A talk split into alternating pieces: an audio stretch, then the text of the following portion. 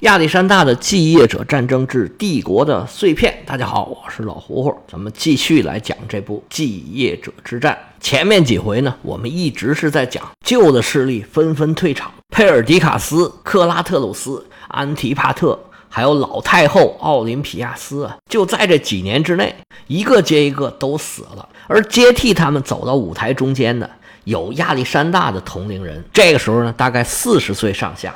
也有像波利伯孔这种六十多岁的，其中的代表人物就是上一回咱们着重讲的这位独眼儿安提柯。安提柯后面能有大的发展，跟他会站队这个事儿是绝对有关系。当时佩尔迪卡斯就命令他帮助欧迈尼斯平定小亚细亚，当时他就没答应。直接就投靠了安提帕特那边，这个你可以说他眼光独到，也可以说呀就是运气好。后来安提帕特掌握了大权，他在亚洲的这些将领里边，属于跟安提帕特走的最近的。而安提帕特迟早要回欧洲，而他这个时候是摄政王正统的下属，像欧迈尼斯啊、阿尔塞塔斯啊这些佩尔迪卡斯的残余势力，在正统的眼光看来，他们就是叛匪，是属于造反的。虽然他们也有势力，也有自己的声称，但是毕竟啊，不如安提帕特和安提柯来的这么名正言顺。这也为安提柯后面的发展打下了良好的基础。上回书我们说到，安提帕特和安提柯准备兵分两路，安提帕特回欧洲，安提柯继续留在亚洲。他们从特里巴拉苏德启程以后，要穿过整个小亚细亚半岛，但是这个旅程并不平坦。欧迈尼斯和阿尔塞塔斯都在那儿虎视眈眈地盯着他们呢。欧迈尼斯现在在土耳其的，就是现在土耳其的东部地区，他想联络在中西部萨迪斯的克楼帕特拉，就是亚历山大的那位亲妹妹。如果他们两个人联手阻击安提帕特，这安提帕特还真不一定能打得赢。但是现在安提帕特拥有的是什么呢？是一个正统的身份，他是摄政王。这个身份呢，是得到了大部分马其顿士兵认可的。克罗帕特拉掂量来掂量去，也没有敢跟安提帕特手下的所谓的叫正规军吧，没敢跟他们冲突。这合作没谈成，欧迈尼斯掂量一下自己的分量啊，还是差的挺远的。于是就主动往东边退了回来，留出了一条去欧洲的通道。安提帕特算是出了狼群，后边还有虎穴呢，那就是阿尔塞塔斯。安提帕特派了卡里亚的总督阿桑德去对付阿尔塞塔斯。阿桑德经过一番苦战，虽然没打赢，但是最起码安提帕特的军队是顺利通过了。这是阿尔塞塔斯在我们这部书里面第一次半露脸的事情。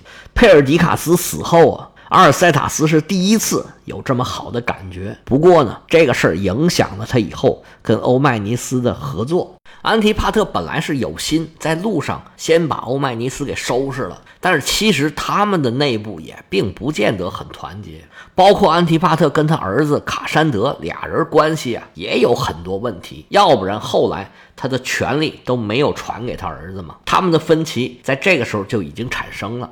他们这一路啊就没有打什么仗，算是基本顺利的回到了欧洲。士兵大部分都跟着安提帕特回去了。分手的时候呢，安提柯手下留了九千马其顿的步兵，还有不少骑骑兵，有些还是活有骑兵。另外还有三十多头大象。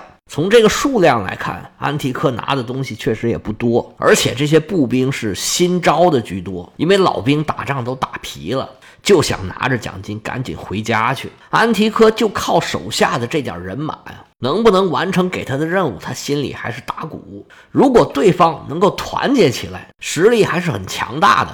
除了欧迈尼斯和阿尔塞塔斯，还有波列蒙、多克摩斯好几支队伍。欧迈尼斯为了和安提柯对抗，就召集了这几位啊，在皮西迪亚开了一个会。皮西迪亚在小亚细亚半岛的中南部。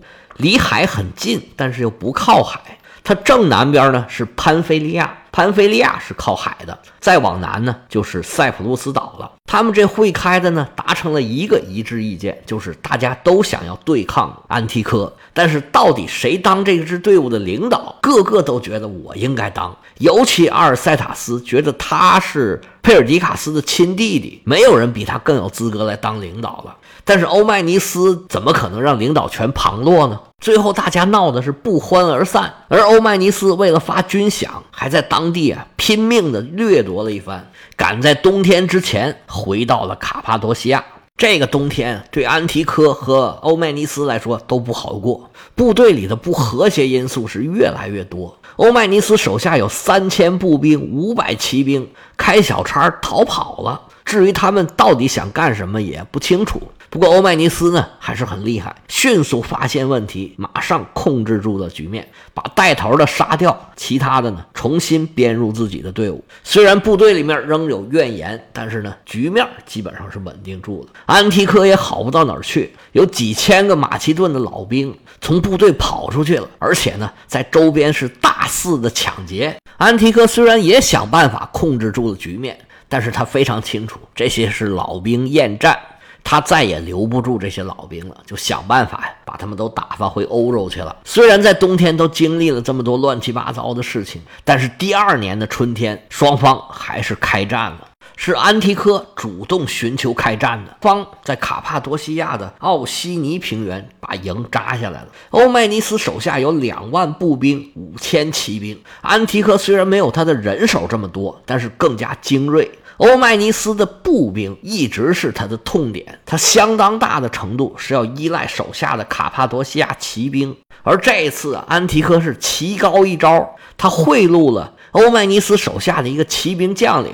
这个将领带着兵离开了欧迈尼斯的队伍，这么一来，双方的实力就发生变化了。本来欧迈尼斯是倚重自己的骑兵的，但是这次釜底抽薪，可以说是实力大减。这场仗以欧迈尼斯的失败告终，两万步兵死伤八千，还有很多逃跑的。现在欧迈尼斯的步兵力量基本上可以忽略不计了。不过这么一来呢，他的部队啊就非常的机动灵活。安提柯想抓是抓不住他，而且呢要时时担心自己辎重的安全。但是那也得追呀。欧迈尼斯一路往前跑，安提柯在后边一路追。开始的时候，欧迈尼斯是往东跑，跑着跑着就快到亚美尼亚了。亚美尼亚的山区就没什么物产。如果带着大队人马进去，可能就出不来了。欧迈尼斯是片刻都不敢停留啊，掉头一直往西跑，一直逃到了陶鲁斯山里边的一个小城，叫诺拉。这个诺拉城现在在什么地方已经不可考了，但是肯定是个很偏僻、很狭窄的地方。这小城啊，在悬崖峭壁之上，城防非常的坚固。安提柯追到诺拉的时候。欧迈尼斯已经做好了一切准备，老将军一看这也攻不上去呀，那没有办法，只好把这给围起来了。其实谁也不愿意在这种兔子不拉屎的地方待着，光这么围着，对双方都没有什么好处。从夏天一直围到了冬天，不过这过程中啊，双方一直在接触，在谈判。冬天的时候，双方已经达成协议了，但是还得等安提帕特来拍板儿。不过对安提柯来说，他就不需要在这儿纠缠了，留点人在这守着就行了，因为他还有别的事儿要做。因为欧迈尼斯原来想联合的阿尔塞塔斯，现在也来找他的麻烦了。这个时候呢，他多了一个帮手，叫多克摩斯。多克摩斯本来是巴比伦的总督，但是在权力重新分配之后呢，巴比伦被分给了塞琉古，而多克摩斯呢，因为他跟佩尔迪卡斯的关系，成了反贼，跟阿尔塞塔斯汇合起来了。还有一股力量呢。就是咱们曾经提到的那位阿塔罗斯。阿塔罗斯掌握着佩尔迪卡斯的舰队，他看上了罗德岛这块地方，想在这儿建一个海军基地。但是罗德岛这个地方是一个很有传统的地方，这里的文化很发达，是希腊世界里面一个著名的文化中心。而罗德岛呢，历来就有反抗强权。反抗外来侵略的传统。美国现在有一个州，就叫罗德岛州。你想要在这儿建海军基地，那太欺负人了吗？当地人啊，奋起反抗。阿塔罗斯一看这事儿啊，哎呀，没有希望了。只好放弃，带着舰队去跟阿尔塞塔斯会合去了。安提柯听说这些情况，立即采取了行动。他把欧迈尼斯的逃兵全部都给收编起来，迅速向皮西迪亚开进。皮西迪亚地处山区，植被茂密，地形很复杂。安提柯是管不了那么多了，七天急行军跟阿尔塞塔斯他们的军队就打上了照面。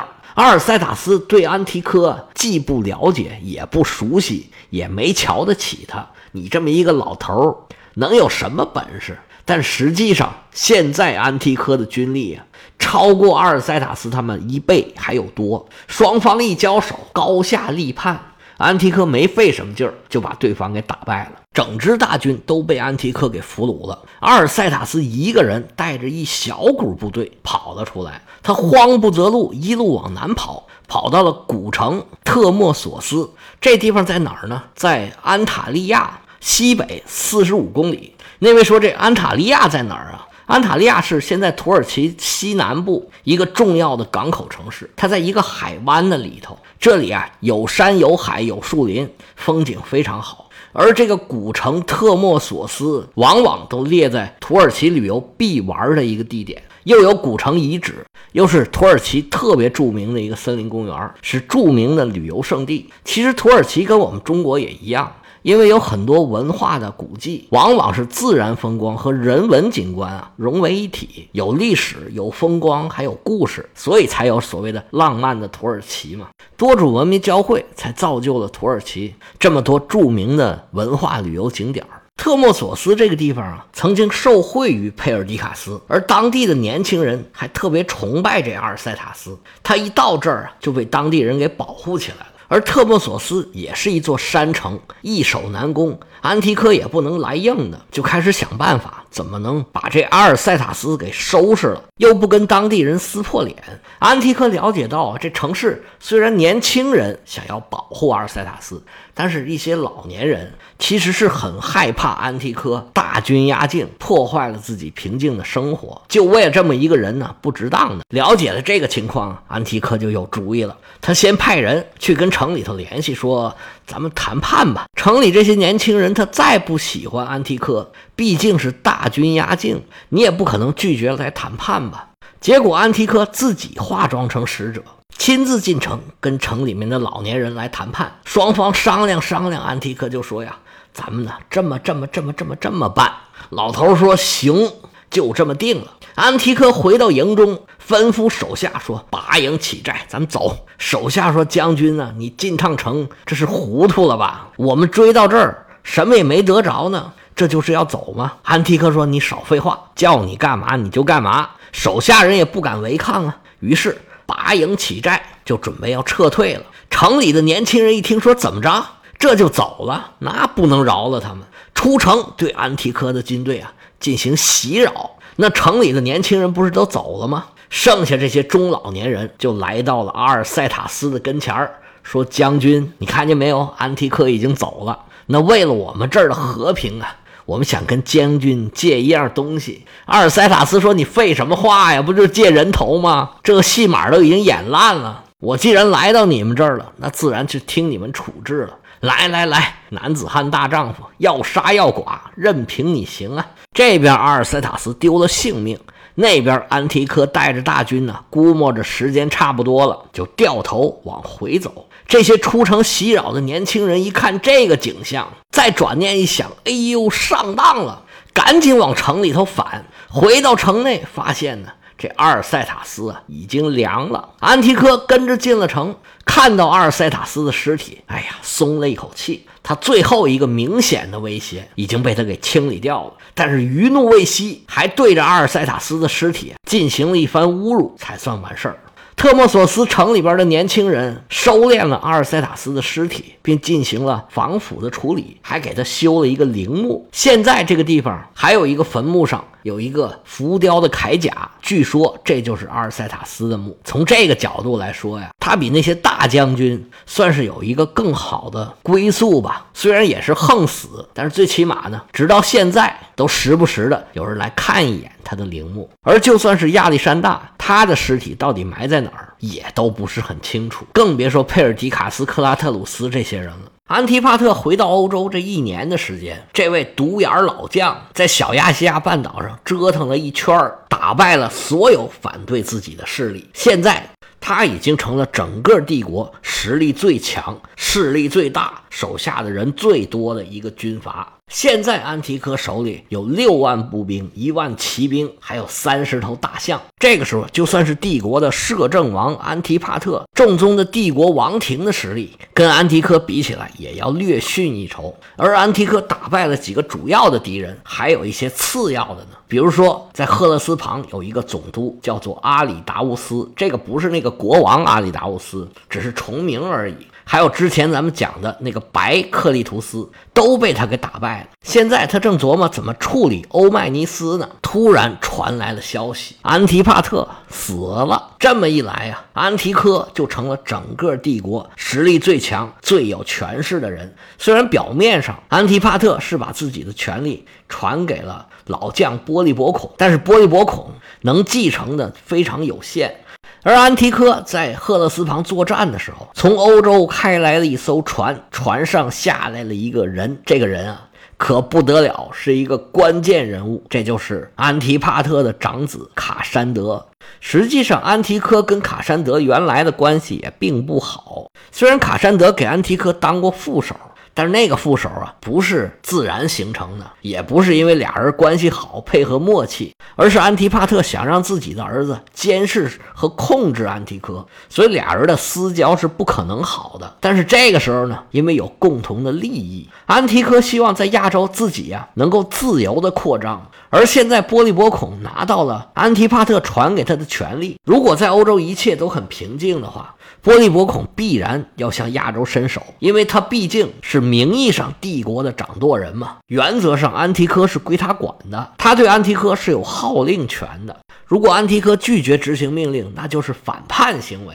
而现在，如果他支持卡山德，波利伯孔必然是自顾不暇，就没心思理亚洲的事儿了。最开始虽然收留了卡山德，安提柯和波利伯孔并没有撕破脸。这个情况，直到。安提柯打败了克利图斯，整个格局才发生变化。当时克利图斯担任的是吕底亚的总督，吕底亚有一个很大的港口城市，叫做以佛所。安提柯把克利图斯打跑了，好像还没什么，但是他在以佛所发现了四艘船，这船里面呢装满了钱，满满四艘船里面满满登登装着全都是白花花的银子。老头数了一下。一共有六百塔兰特。手下人问说：“大帅，咱们要不要查一查这是谁的呀？”安提柯哈哈大笑：“谁的？我的。别的东西可以给别人，这钱还要给别人的。现在我看见了，那就是我的。这钱本来是给波利伯孔、给王庭的钱。安提柯这就等于是明抢啊！你杀了这么多人，打败了这么多将军，这都没事儿。”你敢抢我的钱，那就是要我的命啊！因为这件事儿，安提克才真正跟波利伯孔翻了脸。安提帕特已经死了。在欧洲，他又埋下了卡山德这么一个钉子。独眼老将安提柯现在对自己是充满了信心。他那憋憋屈屈的前半生啊，可能做梦都没想到自己是如此的大器晚成。这个正是咱们这一回的标题，叫做晚成啊。不过真是有点晚了。此时的安提柯已经是六十大几了，但是这老头基因是真好，身体倍儿棒，都是老头啊。他明显比波利伯孔和安提柯呀。更能折腾，也更爱折腾。从他后面的作为来看呢，他是很喜欢处于这种很混乱、很复杂的环境里边的，而且他是意志非常坚强，经常从很困难的条件下咬牙挺过来。而且老头儿呀有很强的政治嗅觉，敏感性非常强，而且很有创新思维，经常有这种像咱们今天讲的那个冒充使者、假意退兵的这种神来之笔。不过现在啊，他最头疼的其实是欧迈尼斯，他对这个年轻人呢，那当然跟他比那是很年轻了。他对欧迈尼斯，你看得出来是很赏识的，他很想用这个人才，但是欧迈尼斯呢，肯定是不愿意听他的。那俩人后面又有什么恩怨情仇？咱们下回接着说。